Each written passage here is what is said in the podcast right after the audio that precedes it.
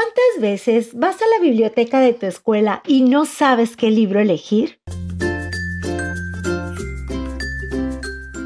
Por eso mejor escucha las reseñas literarias de niños para niños y encuentra tu próxima aventura.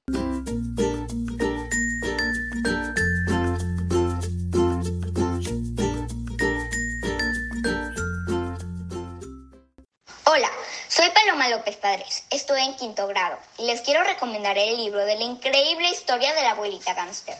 Y si tú crees que tu abuela es aburrida y luego te das cuenta que durante las noches hace cosas que tú nunca creyeras que ella los haría, pues sí, eso es lo que pasa en este libro. Ben es un niño que odia a su abuela. Ben va a dormir a la casa de su abuela todos los fines de semana. Pero Ben odia a su abuela porque su abuela es esa típica abuela con las típicas descripciones que muchas abuelas tienen.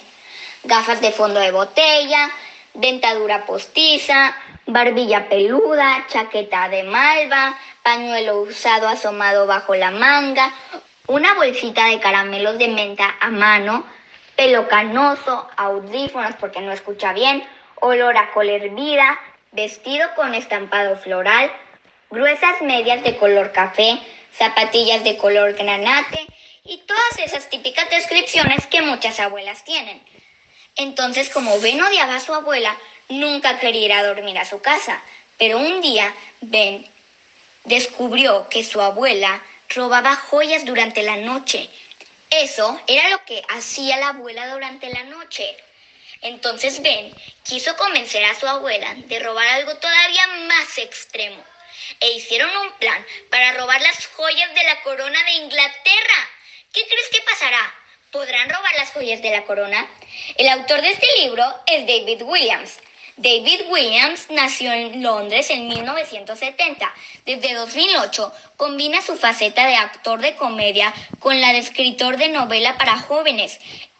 El libro tiene 295 encantadoras páginas e ilustraciones en blanco y negro.